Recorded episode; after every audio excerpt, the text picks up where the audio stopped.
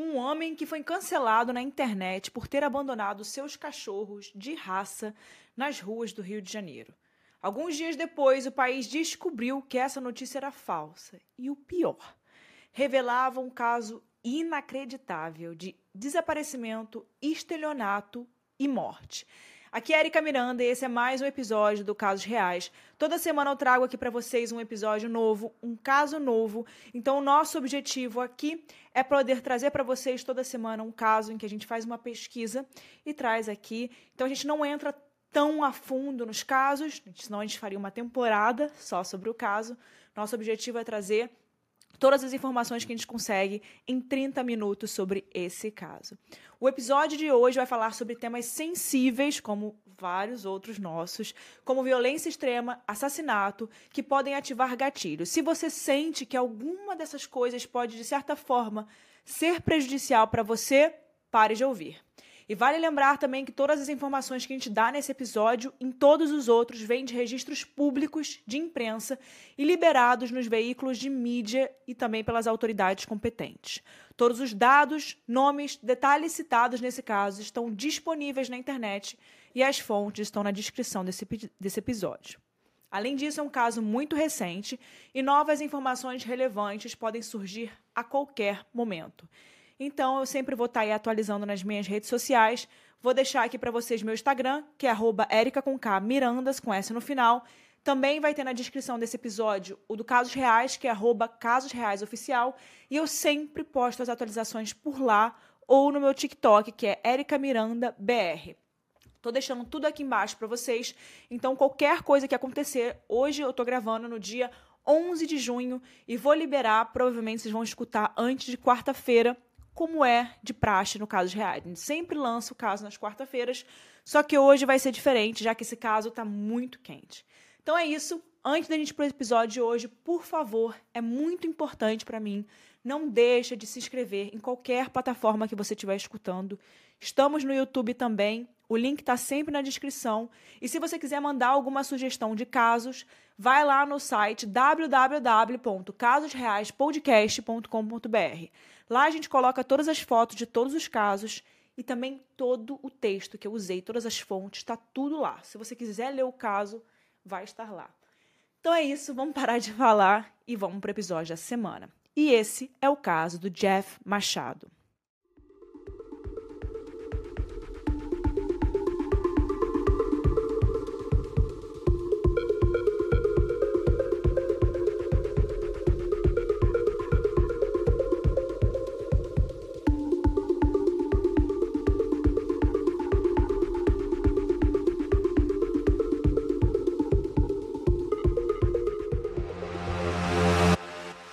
Jefferson Machado um jornalista e ator natural de Santa Catarina. E ele se mudou para o Rio de Janeiro para poder perseguir oportunidades na sua carreira artística. O Rio de Janeiro para o Brasil é como se fosse Hollywood para os atores é, dos Estados Unidos. É o lugar em que você tem que estar se você quer participar das grandes produções de TV e do cinema nacional. Agora está até mudando um pouco ali, tem bastante coisa acontecendo em São Paulo também, mas essas são as duas principais cidades. E muitas pessoas do Brasil inteiro acabam se mudando para Rio ou São Paulo para poder tentar a carreira artística. Se você é noveleiro, você já deve ter visto Jeff Machado, como ele era conhecido em novelas da Record ou até da Rede Globo emissoras que têm cidade cinematográfica no Rio de Janeiro e que são líder de audiência entre seus públicos. Em 2023, Jeff se tornaria um nome reconhecido em todo o território nacional. Infelizmente, não pelo, pela sua carreira, pela sua brilhante é, carreira, mas sim pelo pior motivo de todos. De janeiro até hoje, junho, quando estamos gravando esse episódio, o ator foi cancelado por ter abandonado seus cachorros na rua. Antes que todo mundo soubesse que ele estava, na verdade, desaparecido. E depois de quatro meses de buscas intensas, o seu corpo foi encontrado dentro do baú que ele usava para decoração na sua própria casa. Esse crime, como vocês, como vocês sabem, chocou o país inteiro.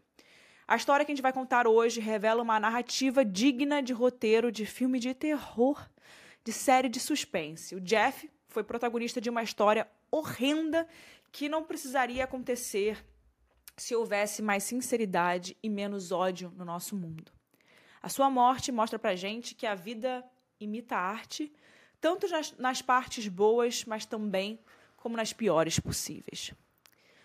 Sobre o Jeff agora, vamos falar um pouquinho quem era Jefferson Machado, para quem não conhece a história dele. Eu sempre gosto de abrir o casos reais falando um pouco sobre a pessoa. O Jeff era um menino gay em um estado de cultura conservadora. Assim foi a juventude de Jefferson Machado da Costa, que sempre teve o sonho de ser ator e viver de arte. Em um post do seu Instagram, ele contou que o seu pai era amante de caça esportiva quando ele era criança. E ele chegou a levar uma surra por ter chorado ao ganhar uma espingarda. Ele era amante dos animais e não queria, de jeito nenhum, matá-los, nem por um esporte. Mas algo daquela época foi muito importante para ele. O seu pai tinha cães de raça, da raça Setter, que é muito utilizado nas expedições armadas pelas florestas brasileiras com, com essa finalidade. Ele não gostava de caçar, mas ele amava os cães de caça, e isso ficou na memória dele por toda a sua vida. Assim como muitos colegas de profissão, ele se formou em jornalismo, que é uma das é uma das formas mais fáceis assim de ingresso nas, nas emissoras de televisão do Brasil. Pelo menos era, alguns anos atrás. Ele é um de três filhos de Maria das Dores, que é uma professora de ensino fundamental na cidade de Aranguá, no interior catarinense. Um dos seus irmãos, o mais velho, morreu assim de uma forma trágica, gente. É até duro falar disso. E a mãe dele já perdeu dois filhos, né? Isso é muito triste. Ele morreu tragicamente em um acidente de carro no início dos anos 90, quando Jeff ainda era adolescente. O seu pai também morreu um pouco tempo depois, ainda na mesma década. O seu outro irmão, o Diego, ele foi muito importante para a recuperação emocional é, do, da família, do Jeff, depois da perda, das duas perdas juntos, né? É, naquela mesma época. E foi imprescindível em toda a vida de Jeff. O ator foi para o Rio de Janeiro no final de 98 foi tentar a vida de ator e voltou para Santa Catarina pouco tempo depois, onde ele trabalhou como jornalista em Florianópolis, por boa parte dos anos 2000.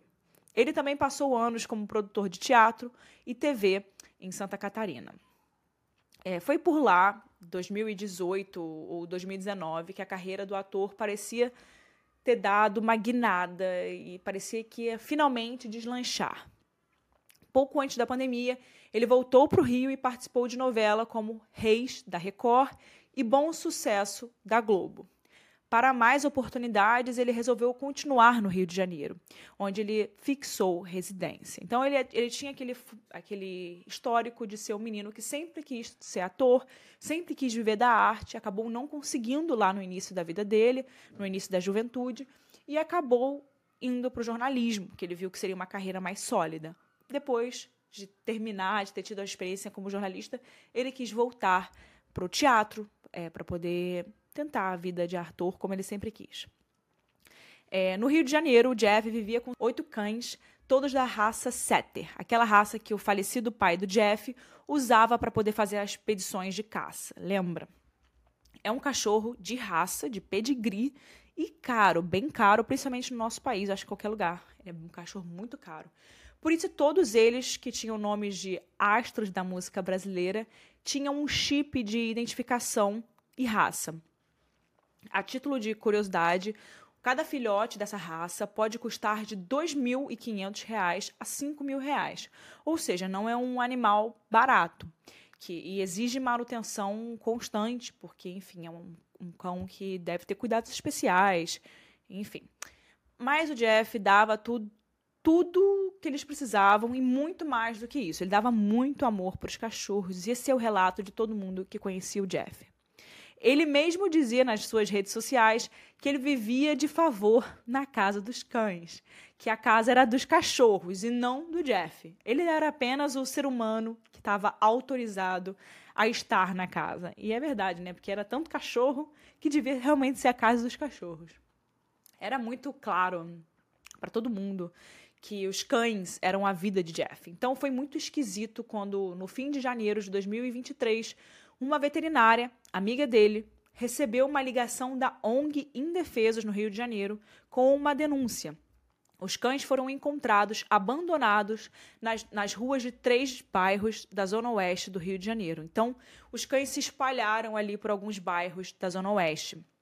O abandono dos cães já era uma grande bandeira vermelha para alguém que era tão apaixonado pelos seus cachorros. Algo tinha que estar errado. Ele jamais faria algo assim. A veterinária, então, ela mandou mensagens para Jefferson perguntando o que, que é que tinha acontecido, né? E ela recebeu resposta do próprio Jeff de que ele tinha ido a São Paulo e deixado os cães com um casal de amigos. A veterinária, então, ela disse para ele que os cães foram encontrados em uma situação horrível. Estavam desnutridos e tinham uma fratura exposta na perna. Depois a gente veio a saber que dois desses cães morreram. Mas essa troca de mensagens entre a veterinária e Jeff foi essencial para poder desenrolar esse caso. Porque quando essa ONG Indefesos rastreou pelo chip quem era o dono dos animais, eles publicaram em um grupo de WhatsApp. E essa veterinária se encarregou de falar com o dono. E logo a história foi parar nas manchetes, como, abre aspas, ator da Record abandona cães de raça no Rio. Fecha aspas. A internet, né, fez o que faz de melhor. Com rapidez, começou a cancelar o Jeff por essa maldade. Meu Deus, é, que isso, que absurdo, mas como é que o cara larga os cachorros? E não sabem de nada, só falam dos outros, né? Mas que de fato seria uma maldade enorme, se fosse verdade, né? Mas não tinha como ser qualquer pessoa que visse essa manchete, buscasse o um homem no Instagram, veria que ele tinha um amor imenso pelos animais, ou pelo menos é o que parecia nas redes sociais. Logo, a família e a própria veterinária, além de amigos do Jeff, começaram a desconfiar que tinham coisas muito estranhas nessa história, acontecendo até antes dos cães terem sido encontrados, né? Mas foi nesse exato momento, com os cães, que a coisa toda desandou. Jeff completou 44 anos no dia 19 de janeiro de 2023 e seu futuro parecia brilhante. Graças a um amigo, o produtor Bruno Rodrigues, ele iria estrear em uma novela global em 25 de janeiro, com um papel incrível, assim, realizando o sonho da vida dele. Mas nas mensagens trocadas com a família e amigos, ele não parecia tão animado quanto ele deveria estar nesse momento, né? Ele contou para a mãe que estava na expectativa de ser chamado para o teste dessa tal novela, mas ainda que o pessoal da emissora não tinha nem pedido a placa do seu carro, que era um Duster branco para poder entrar na portaria. E esse aí, gente, para quem acha estranho, ele tá achando isso, né, não terem pedido a placa do carro dele, é porque isso é um procedimento padrão de segurança. E documentos pessoais e placa de carro são sempre é, pedidos, solicitados com antecedência quando alguém vai entrar ali para as gravações. Mas o Jeff ele não estava confiante de que isso de fato ia acontecer, já que ninguém pediu nada para ele, nenhum tipo de documento, nada. Então ele achou aquilo muito estranho. Ele falava com a mãe todos os dias, que morava em Santa Catarina, para poder bater papo, conversar. Mas na época do seu aniversário, ele começou a se comunicar apenas por mensagens. Seu irmão, Diego, também falava com ele, com bastante frequência, mas em uma das mensagens ele disse que o seu celular tinha quebrado. O Jeff disse que o seu celular tinha quebrado, tinha caído na privada e por isso ele não conseguia fazer ligações né, de vídeo ou até normais, né? Ou enviar qualquer tipo de áudio, só mensagens. Então ele não conseguia falar e mal conseguia ouvir no telefone. Expressou até a vontade de ter uma grana logo para poder conseguir mudar o telefone. E quando o caso dos cães bombou, né? Todo mundo só falava disso e a internet começou a julgar o Jeff, fazer o que eles fazem de melhor ali, né? Começou a falar. O Jeff pediu a Diego, por mensagem, tá? Que acalmasse a mãe dele e que não a deixasse ficar chateada com o que estava saindo pela internet.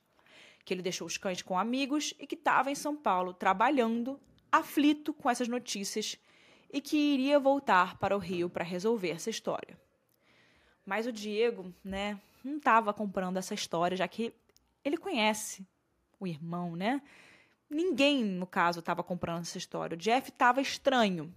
As suas mensagens tinham palavras que ele não usava no dia a dia. E aí o irmão pediu para que o Jeff ligasse para ele urgentemente. Jeff disse que ligaria mais tarde. E Diego foi enfático, ele respondeu ele com força essa mensagem, dizendo: Jeff, se você não ligar, eu vou chamar a polícia e registrar desaparecimento. Fecha aspas. Então o Diego recebeu sim a ligação que tanto aguardava. E 20 minutos depois, mas do outro lado da linha, não era Jeff, era Bruno, o produtor e amigo de Jeff, o que tinha colocado ele em uma novela da Globo. Bruno de Souza Rodrigues atuava como assistente de produção na Rede Globo e conheceu Jeff Machado em 2019. A amizade dos dois logo começou. Além daquela afinidade profissional, eles também pareciam ter outras coisas em comum.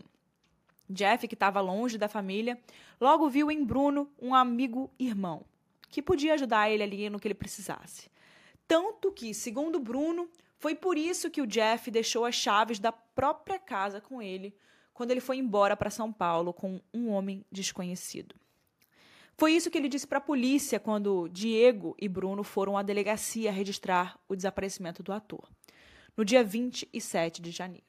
Foi Bruno quem abriu as portas da casa de Jeff para o Diego, quando ele saiu de Santa Catarina para poder buscar informações sobre o irmão. E nos quatro meses em que o Jeff estava desaparecido, o Bruno apareceu de muitas outras formas nessa história, protagonizando um caso bem macabro de inveja e crime. Por quê? Porque o que Jeff poderia não saber é que o Bruno já não era assistente de produção há muitos anos da Rede Globo. Há fontes que dizem que um dos motivos pelos quais ele foi mandado embora foi justamente por essa história de subornar as pessoas por vagas que não existem na emissora. Só que foi assim que Bruno se vendeu para ele, e literalmente. A família e os amigos de Jeff sabiam que o ator tinha desembolsado 20 mil reais para que Bruno conseguisse uma vaga para ele em uma novela da Globo. Só que o Jeff, sem trabalho, desempregado, com oito cães e morando numa cidade cara como o Rio de Janeiro, já não tinha mais onde tirar dinheiro para que Bruno fizesse as suas supostas conexões e entrasse na tal novela. Então o Jeff fez o que qualquer pessoa faria se desconfiasse ser vítima de estelionatário ele pediu o dinheiro de volta com a ameaça, né? Ele usou a forma de ameaça de expor Bruno, caso ele não fizesse o que, tivesse, o que tinha prometido. O Bruno, que ficou bem ofendido com esse tipo de pensamento do amigo, o acalmou e disse que estava tudo certo e que em janeiro mesmo a emissora o chamaria para o trabalho. Só que os planos do assistente, entre aspas, de produção eram outros, bem diferentes daquele que ele falava para o amigo. Vamos para uma linha do tempo da história do Jeff. No fim de 2020, o Jeff já estava ansioso pelas oportunidades que o Bruno tinha prometido e nunca chegava. Ele tinha pago, como a gente falou, cerca de 20 mil reais para quem acreditava ser assistente de produção, mas era de uma forma ou de outra enrolado por esse homem. Que até onde sabemos, o Jeff considerava mesmo o Bruno um amigo. Bruno sabia, inclusive, que Jeff estava passando por dificuldades financeiras, tanto que ele precisava contar com uma mesada da mãe e do irmão, no valor de dois mil reais, para ele poder conseguir fechar as suas contas no Rio.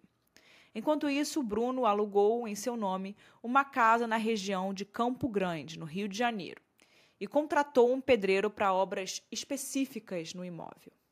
Ele disse a Francisco Carlos da Silva que ele precisava levantar um muro naquele imóvel em uma espécie de área privativa, ainda mais privativa. O espaço já tinha um muro e ele queria aumentar. E foi assim que o pedreiro fez. Em 21 de dezembro do ano passado, 2022, o Jeff trocou lembranças de Natal com um amigo veterinário chamado André Meirelles. E ele combinou que talvez precisaria deixar os cachorros aos cuidados desse amigo enquanto fizesse uma viagem para São Paulo, em janeiro. Durante o mês de janeiro, o Jeff cobrou uma postura de Bruno. O ator falou inclusive com a mãe, Maria das Dores, que estava achando tudo muito esquisito. inclusive a forma como o amigo é, o amigo estava tratando ele ultimamente. Ele disse que, depois que os pagamentos terminaram, o Bruno passou a ignorar as suas mensagens. Ele já suspeitava que ele estava sendo vítima de um golpe, mas ele não disse isso com todas as letras. A mãe tentou ainda acalmá-lo, dizendo que Bruno poderia apenas estar ocupado. E Jeff começou a acreditar nessa história, que ele estava só ocupado. E foi quando ele deu o ultimato em Bruno sobre colocá-lo na novela ou devolver o dinheiro que o assistente finalmente deu uma data, a de 25 de janeiro, para poder começar essa tal novela. No dia 19 de janeiro, o Jeff recebeu várias ligações parabenizando o ator por seu aniversário. E ele falou com todo mundo, naquele misto de alegria e um pouco de desânimo, porque a data da novela estava chegando e ele ainda não tinha nada formalizado. Ele já sabia que não ia acontecer. Ele não é bobo, né? Ele já entendia que aquilo ali tinha caído num golpe. Até o dia 21 de janeiro, data da última ligação que ele fez para sua mãe, o Jeff ainda falava com todo mundo, respondia as mensagens, é, falava em vídeo, áudio, tudo normal. Ele chegou até a parabenizar o amigo André, com quem ele deixaria os cachorros no dia 22 de janeiro. No dia 23 de janeiro, o seu Renault Duster, Duster branco é multado ao ultrapassar à noite uma barreira policial sem parar. E depois dessa data, por todas as vezes em que foi tentado contato telefônico com Jeff, ele não atendia. Dizia que só podia falar por mensagem, porque o celular estragou. Seis dias depois, no dia 30 de janeiro, o seu primeiro cachorro da raça Setter é encontrado vagando pelas ruas da zona oeste do Rio. E a ONG Indefesos entra em contato com a família do ator no dia 1 de fevereiro para poder avisar desse e dos outros cachorros que já tinham sido localizados pela mesma região. Um deles, inclusive, foi visto perto da casa alugada por Bruno, em Campo Grande. No dia 4 de janeiro, Diego Machado, irmão de Jeff, vai até o Rio de Janeiro preocupado com o paradeiro do irmão. E é Bruno quem abre as portas da casa para ele. Ele diz que viu pela última vez o Jeff indo para São Paulo, na companhia de um outro homem que ele não sabia identificar. E os dois vão até a delegacia para poder prestar a queixa de desaparecimento. Com todos os cães encontrados e até mesmo colocados em adoção temporária, sendo que dois deles acabaram falecendo, o Jeff estava desaparecido. Mas ainda havia movimentação em seu cartão de crédito. Aberta a investigação, a polícia começou a fazer o seu trabalho. E o que ela já sabia, mas não divulgou para a imprensa, ainda naquela época, é que quando o carro de Jeff furou o bloqueio policial e foi multado, uma câmera de rua registrou os dois ocupantes do veículo. E nenhum deles era Jefferson Machado. No banco da frente estavam Bruno Rodrigues e Geander Vinícius da Silva Braga, de 29 anos. Eles iam rumo à casa de Campo Grande, alugada por Bruno. Ainda no fim de janeiro, aquele pedreiro, o Francisco Carlos da Silva, que fez o puxadinho nos muros do imóvel, ele foi chamado novamente por Bruno. Dessa vez para concretar o chão da área, que estava sem piso. Ele fez o serviço pelo qual foi pago e foi embora da casa. Com o sumiço de Jeff ganhando a mídia, ele identificou Bruno nas fotos e foi até a polícia dizer o que sabia sobre aquele homem. E por causa dessa informação, em 22 de maio de 2023, o corpo de Jeff foi encontrado.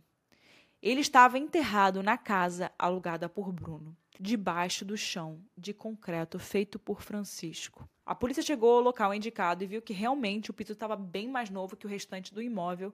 Depois de quebrarem o concreto, ainda foi preciso cavar por cerca de dois metros até que os policiais encontraram um baú.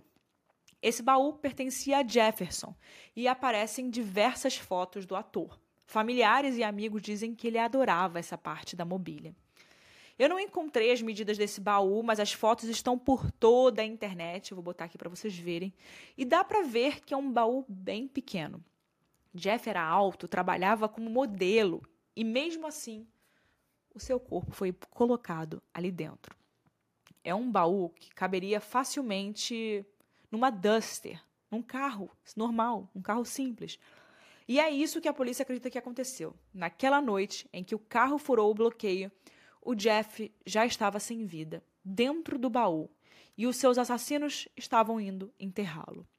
Depois de quatro meses nessa cova improvisada, o corpo estava em estado avançado de decomposição e os exames necroscópicos não conseguiram dar certeza sobre a forma de morte do ator, que foi dada como inconclusiva. Mas alguns elementos dão uma ideia da tortura pela qual o ator provavelmente passou antes de morrer. Ele tinha as mãos e os pés amarrados para trás em um fio de metal, parecido com um cabo de aço em volta do seu pescoço, sugerindo estrangulamento. E como o baú que foi encontrado, que feito de caixão, né, ele pertencia à vítima, a polícia já tinha definido que o assassino conhecia a vítima e sabia que aquele baú seria uma boa forma de se desfazer do corpo. Para nós, que estamos vendo tudo de fora, foram quatro meses de desaparecimento de Jeff, mas para a polícia, o quebra-cabeças estava se montando desde o início. Já há quem diga que as autoridades meio que já investigavam como homicídio, e aquela imagem do bloqueio policial os levou a, aos dois suspeitos, que logo confirmaram estar na cena do crime. Bruno e Geander Vinícius foram chamados para depor.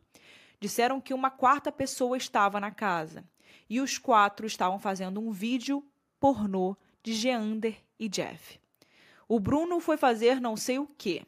Geander foi tomar um banho depois do vídeo e quando ambos voltaram para o quarto, Jeff já estava morto.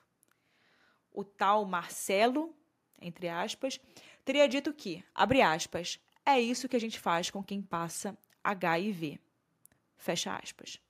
Esse Marcelo, como entre aspas, que na narrativa dos dois é um miliciano poderoso do Rio de Janeiro, ele tinha mandado Geander e Bruno enterrarem Jeff e não contarem nada para ninguém, senão eles, ter, senão eles fariam a mesma coisa com ele, com eles dois, né, que, que ele fez com, com o ator. A polícia, claramente, não leva essa história em consideração porque eles não apresentaram nenhuma prova de que esse Marcelo existe. Ao contrário, eles só jogaram o nome no depoimento que parecia combinado ali entre os dois. Mas isso deu a ele certo tempo, né? E nesses momentos o tempo deixa eles, né, pensarem, agirem. E quando as autoridades pediram a prisão preventiva dos suspeitos, adivinha? Bruno já estava foragido. O cerco foi se fechando, se fechando. Até que na primeira semana de junho, Geander Vinícius contou uma versão muito mais, vamos dizer assim, aceitável do que teria acontecido aquela noite. Essa versão nos dá a dimensão da crueldade desse crime. Geander Vinícius tem 29 anos e diz ser um padeiro que faz bicos como garoto de programa. Ele contou que já teve Jeff como cliente e conhecia a vítima antes do dia do crime. Nessa ocasião, ele foi chamado por Bruno para poder ir até a casa do ator. A proposta era gravar um vídeo de conteúdo sexual para ser disponibilizado em plataformas de pornografia. E com o Jeff ele faria esse vídeo, né? E o Geander aceitou. Ele diz que o ato foi consumado, gravado, realmente por Bruno, e que esse teria, e que o Bruno teria dito a ele que era para ir tomar um banho, se lavar. E quando Geander voltou ao quarto, Jeff estava morto. E Bruno teria dito a ele, abre aspas, agora você está comigo nessa, fecha aspas. Nessa versão, o Geander teria sido levado a participar da ocultação do cadáver porque o Bruno o ameaçou de colocá-lo como cúmplice de todos os crimes, caso eles fossem pegos. A gente ainda não sabe se Geander revelou no depoimento como eles colocaram o corpo de Jeff no baú. Aliás, eles deram versões para isso mas nenhuma delas explica, como por exemplo, que se Jeff estava morto dentro do baú, por que o colocaram amarrado e com uma fita adesiva na boca? Um homem alto, forte como Jeff, para um baú daquele tamanho, precisaria no mínimo ter alguns ossos quebrados pós-morte para poder caber ali dentro. Mas essas lesões não foram encontradas, ou pelo menos não foram divulgadas. O que torna ainda pior essa história com a hipótese de que Jeff Machado pode ter sido colocado vivo dentro do baú, é que ele pode, ele pode ter sido, de fato, enterrado vivo. Embora as investigações ainda estejam correndo, Geander coloca Bruno como mentor intelectual do crime e assassino de Jeff. O garoto de programa já desmentiu, inclusive, essa história de um quarto homem chamado Marcelo. Ele disse que só tinha contado essa história porque ele foi ameaçado por Bruno. Por outro lado, o foragido Bruno ainda é suspeito e seus advogados dizem que ele está esperando o melhor momento para poder se entregar e consolidar a sua defesa, alegando inocência. Mas existem algumas provas que não estão a seu favor, né? Dias depois do desaparecimento de Jeff, por exemplo, Bruno foi visto tentando vender o carro do ator em uma concessionária. A polícia rastreou até ele também as movimentações financeiras no cartão de Jeff, que provavelmente teriam sido feitas depois da sua morte. A suspeita é de que, com a data da tal novela prometida chegando, o Bruno ficou sem saída. E para ele não ser pego em flagra no golpe e exposto por Jeff, em sei lá onde o Jeff iria expor ele, ele só tinha uma coisa na cabeça dele, né? Tirar a vida do Jeff. E o fato de que a casa de Campo Grande já estava localizada há algum tempo, né? Já estava sendo já estava já foi alugada há algum tempo, é a prova de que depõe contra Bruno, porque faz a polícia entender que o crime foi premeditado, o que agrava a pena do acusado. E assim que essas etapas de investigações foram divulgadas, familiares e amigos de Jeff vieram à mídia para poder falar sobre como o Jeff tinha confiança em Bruno. Ainda que nos últimos dias essa confiança tenha sido abalada.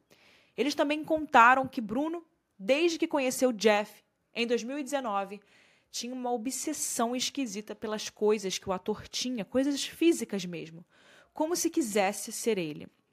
O próprio Jeff disse que uma vez, ao voltar de uma viagem, ele ficou meio, sabe, sem ação quando ele percebeu que o Bruno estava dentro da sua casa usando suas roupas.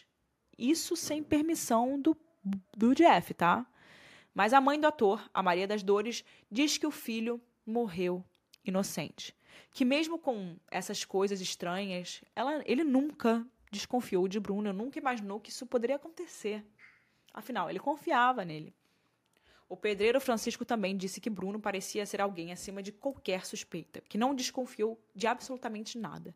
E ficou de fato muito triste em saber que tinha concretado o piso onde o Jeff foi enterrado. Imagina, o cara não sabe de nada, porra. Sacanagem, né? O crime é, pode ter sido o um encontro entre a oportunidade e a cobiça. O Bruno queria passar a perna em Jeff, mas estava ficando sem tempo. E Bruno queria ter a vida de Jeff, as coisas de Jeff. Fontes afirmam, inclusive, que ele estava tentando sugerir que o Jeff vendesse a própria casa antes de supostamente matá-lo. Foi por isso, talvez, que ele utilizou seus cartões de crédito em compras pequenas de 20 reais e algumas compras grandes de mais de 3 mil. Ele tentou vender o seu carro e se passou por ele nas mensagens de celular que hoje a gente sabe não poderiam ter sido enviadas por Jefferson Machado. Os cães que o ator mais amava foram largados na rua, seja por Bruno ou por quem quer que seja, como se nada significasse. O baú que Jeff adorava foi enterrado junto com ele, em uma forma macabra de demonstrar que ambos não tinham nenhum valor para o assassino. E Jeff, infelizmente, alcançou aquilo com que ele sempre sonhou ele infelizmente se tornou nacionalmente famoso sem ter a chance de demonstrar para o mundo a sua arte e seu talento. Dessa forma. Venho da segunda-feira, junho 12, para falar que recentemente, em entrevista para o canal do Beto Ribeiro no YouTube, o advogado da família de Jefferson Machado, Jairo Magalhães, afirmou que quem deu a indicação do corpo para a polícia não foi o pedreiro, como a gente falou mais cedo, e sim como a informação que foi levantada pelos órgãos da imprensa, né, que a gente soube até agora, mas foi sim pelo Bruno, o próprio Bruno, o principal suspeito do crime. Ele não deu um depoimento físico, mas escreveu e enviou uma carta para a polícia dizendo como tudo aconteceu, colocando esse Marcelo como grande responsável pela tragédia toda e dizendo que ele e Jeander Vinícius se sentiram coagidos e amedrontados por Marcelo. E por isso fizeram tudo o que ele mandou. Ele conta que o tal Marcelo era um, abre aspas, contatinho de longa data de Jefferson, fecha aspas, e que deu um mata-leão no ator como vingança por Jeff ter passado HIV para ele e para Geander Vinícius. Mas, como conta o irmão da vítima, Diego Machado, Jefferson não era soro positivo e mesmo que fosse, a polícia não achou nenhuma prova de existência desse misterioso Marcelo. Caso segue a investigação e há a possibilidade de que o Bruno tenha feito essa carta para confessar a ocultação de cadáver e apenas esse crime, né? Que tem uma pena bem menor de 1 a 4 anos de detenção e tentar se livrar da acusação de homicídio premeditado. Até o fechamento desse roteiro, Bruno segue foragido da justiça e um alerta internacional foi dado em sua procura, já que existe a possibilidade dele ter fugido do Brasil com o seu passaporte português. Então, gravei isso aqui rapidinho para vocês e agora vamos voltar. Ainda esperamos as cenas dos próximos capítulos. Muitas pontas soltas ainda precisam de respostas. Por mais que a gente tenha uma ideia da motivação do crime, pelo principal suspeito também, essa certeza deve ser considerada apenas no júri. Falta saber ainda se o Jeff estava vivo ou morto quando ele foi enterrado. Se ele teve, se ele gravou de fato esse filme pornô e se existe alguma, alguma gravação. E se ela existe, onde ela está. Jeff foi torturado antes da morte? Ele ficou em cárcere privado? Há mais alguém envolvido no crime? É importante dizer, antes de partir para minha opinião ou qualquer consideração final, que outras pessoas vieram a público dizer que foram vítima das extorsões de Bruno e que ele também as assediou para conseguir dinheiro em troca da vaga, né, da famosa vaga nas novelas. Se você que me escuta é uma das pessoas, por favor, não deixe de dar o seu depoimento à polícia. A gente sabe que é difícil, a gente tem vergonha de ter passado por esse tipo de coisa e é muito normal querer esconder esse fato, né? Até querer esquecer um negócio desse. Mas pense que essa é uma investigação policial onde uma pessoa perdeu a vida. E é muito importante, caso Bruno seja de fato o assassino de Jeff, a acusação tenha todas as, as provas possíveis para poder buscar a justiça por esse crime hediondo. Eu sou do Rio, tenho diversos amigos que moram aqui, cresceram aqui e também sonham com carreira na televisão. Também tem um primo que é ator, já participou de coisas na Globo, inclusive está tá em São Paulo trabalhando. Então, a gente a gente está muito perto desse mundo que o Jeff vivia. Era muito próximo de mim, assim. A gente tá tava na Zona Oeste. A Zona Oeste é super perto de onde eu moro, enfim. E aqui fica o meu apelo. Se você foi uma vítima desse suspeito, Bruno de Souza Rodrigues, por favor, denuncie. É, graças a Deus, nosso podcast é ouvido por muita gente e eu espero que alguma das pessoas que está escutando aqui possa ajudar com alguma coisa. O seu depoimento pode ser muito importante nesse caso. Caso você queira falar comigo e não com uma outra pessoa, vai lá no site www.casosreaispodcast.com.br, que lá diretamente já cai no meu e-mail. Vocês podem mandar qualquer mensagem que vocês queiram, não apenas mensagens sobre sugestão de caso, tá? Mas também podem mandar. Lá, se você quiser contar qualquer caso, qualquer coisa que passou com você, com a sua família, se você quiser denunciar alguém, podem mandar. Então, agora, chegamos na parte final. A minha opinião sobre o caso de F. Machado, né? Eu fiquei, todo mundo estava me perguntando minha opinião sobre esse caso. Todos meus amigos, familiares. Érica, você viu o caso de Jeff? Você viu o caso de Jeff? E eu sempre falo aqui que eu não gosto de trazer casos tão recentes, porque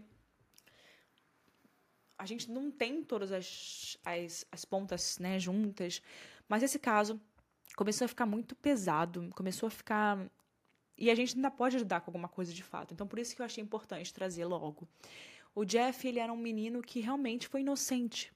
Ele acreditou no Bruno de todas as formas que ele podia. Ele confiou nele um dos maiores sonhos que ele tinha na vida, que era se tornar ator, que ele desde pequeno queria e ele foi fazer outra coisa, não era aquele o sonho dele. Ele conseguiu guardar seu dinheiro, ele tinha um dinheiro, o Jeff não tinha uma situação de vida ruim. Então o Jeff trabalhou durante muitos anos e ele lutou para conseguir suas coisas, ele tinha uma família com situação boa. E o que eu acho é que muitas vezes, eu não sei se vocês já leram o livro da doutora Ana Beatriz, é muito interessante, fala sobre psicopatas. E nesse caso, para mim, se de fato, eu não posso falar aqui dessa forma, porque o Bruno ainda não foi acusado, mas o que me parece é que é um psicopata, né? E o psicopata ele não precisa ser, no, no caso, nesse caso, pode ser que ele tenha tirado a vida de outra pessoa, né? Mas ele não precisa tirar a vida de outra pessoa. O psicopata é realmente essa pessoa que é, sente. Não sente a, uma, ele não sentia. O Bruno, o, o Jeff tinha um carinho por ele, acreditava nele, confiava nele. E olha o que ele fez com o Jeff. Então ele não, não tem empatia pela pessoa. E psicopatas, eles não precisam tirar a vida. Então é bom a gente trazer como alerta. Às vezes você tem um amigo, uma pessoa próxima de você que, que te dá esses alertas assim. Imagina, o cara, o, o Jeff chega em casa e o cara tá usando as roupas dele. Parece que o Jeff tinha uma coleção de roupas de couro caríssimas. E isso causava assim uma inveja, um, sabe? Queria ser ele, queria ter as coisas dele, queria ter a vida dele. Imagina um cara com tantas. Ele tinha uma casa com muitas é, coisas de decoração caras. Isso chamava atenção. Os cachorros também. E ele queria ter a vida do Jeff não necessariamente dinheiro, mas a vida dele, né? É, talvez ser quem ele era. Ele era bonito, Jeff, um homem alto, bonito, foi modelo, é, jornalista, inteligente. Ele era um homem muito inteligente. Só que ele confiava, até demais, e confiou na pessoa errada. É, minha, a minha consideração aqui é para vocês tomarem cuidado com quem a gente bota dentro das nossas casas. A gente nunca sabe quem é aquela pessoa. A gente nunca sabe o que ela pode fazer com a gente. Eu também quero muito saber, eu vou atualizar vocês com qualquer coisa. Eu posto muito no TikTok, Erika Miranda BR, é, sobre atualizações de caso. E uma coisa que eu estava escutando sobre esse caso, que falaram muito, é que o jeito que ele foi amarrado pode ser que aquele jeito ali é um dos piores jeitos para ser estrangulado, né? Porque acaba que você fica assim e o seu pescoço você acaba se estrangulando, né, quando você é preso desse jeito que ele foi preso. E dizem que é uma das piores formas de morrer com esse tipo de estrangulamento, que é bem, bem ruim, assim. Pode ser que ele não tenha sido morto. Eu, eu ouvi essa. Isso é uma hipótese, tá, gente? Por isso que eu estou trazendo aqui no final do caso. Parece que por esse jeito dele ter sido amarrado, causa um, um tipo de estrangulamento, não por alguém, mas pelo jeito que ele foi amarrado. E dizem que é uma tortura imensa, que é muito ruim. Então pode ser que ele realmente tenha se estrangulado pelo jeito que ele foi preso. Enfim, a gente vai saber sobre isso. E assim que a gente tiver qualquer notícia sobre esse caso, qualquer coisa nova, eu vou trazer aqui para vocês. Até hoje, dia dezembro, é, junho, 11 de junho, tá, tô aqui pensando no caso do Jeff. 11 de junho de 2023, a gente não tem nada novo. Se tiver, eu vou trazer para vocês. É isso. Muito obrigada para você que ficou até aqui. Se você ficou até aqui, não deixe de repostar nos seus stories lá o podcast. Você consegue aqui, na hora de enviar esse podcast para alguém, você consegue botar nos seus stories. Me marca. Vocês estão fazendo bem pouco isso, eu estou sentindo falta, tá? Beijo, pessoal. Vejo vocês semana que vem com mais um caso. Se quiser algum caso específico, manda lá no site. Beijo.